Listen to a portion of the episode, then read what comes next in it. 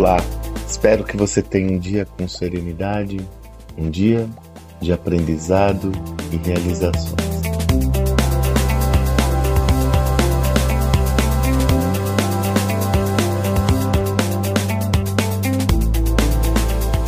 Não há dúvidas sobre não só os benefícios, mas a mandatória necessidade de colaborarmos nos dias atuais. E explico de forma muito racional até essa tese.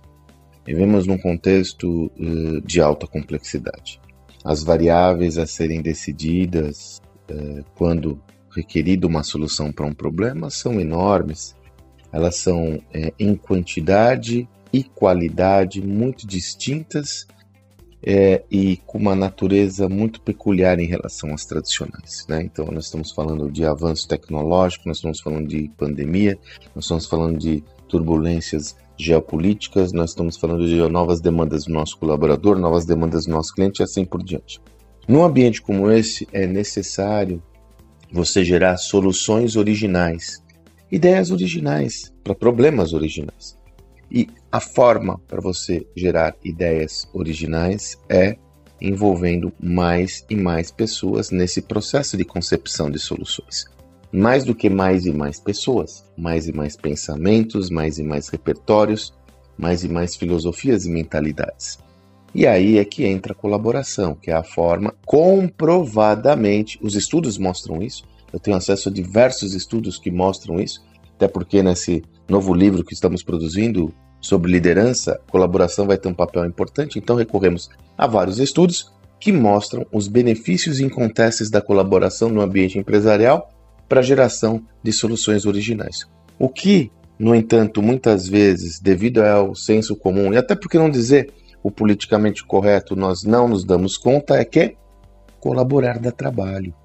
É muito mais cômodo você desenvolver atividades de forma autônoma, isolada, porque aí você imprime seu próprio ritmo, não tem que ficar convencendo ninguém, não tem que ficar envolvendo e engajando outras pessoas, não tem espaço para o diverso, porque a ideia é sua e pronto e boa. Então, a tendência é você ter mais velocidade quando você tem um sistema de decisões autônomo individual. Mas não tem jeito, temos de colaborar. Qual que é a solução? É criar uma governança para colaboração.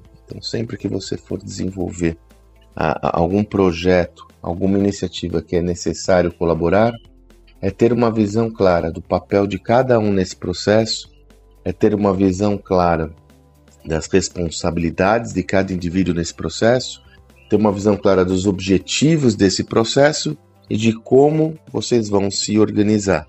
Quer dizer, olha, nós vamos ter uma reunião diária para explorar esse tema, nós vamos ter uma uma reunião semanal, qual vai ser a governança que vai nortear todo esse sistema. A partir daí, você tem um mapa que vai facilitar demais o processo, onde todos têm o um entendimento dos papéis e responsabilidades de cada um. Quando não funciona, ah não, gente, vamos nos reunir aqui porque a gente vai fazer uma iniciativa estratégica, montamos um grupo de WhatsApp, vamos embora, qual que é o próximo? Putz, fica aquela bagunça, né? E aí o processo não sai do ar e você fala, ah, colaboração não funciona. Não é que colaboração não funciona.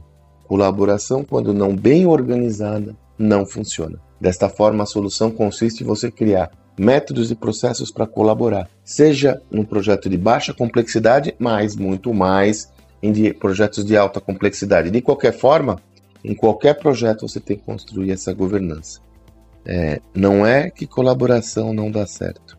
Quando você não estrutura adequadamente colaboração, não dá certo. Ah, e um último recado: grupos menores. Quanto maior o grupo, maior o desafio de obter engajamento e audiência. Lembra daquele conceito do Two Pizzas Team, do Jeff Bezos, que comenta que se for necessário mais de duas pizzas para alimentar um grupo, é porque ele está grande demais. Então se organize em pequenos grupos para ter mais fluidez em todo esse processo. Espero que você tenha um excelente dia e até amanhã.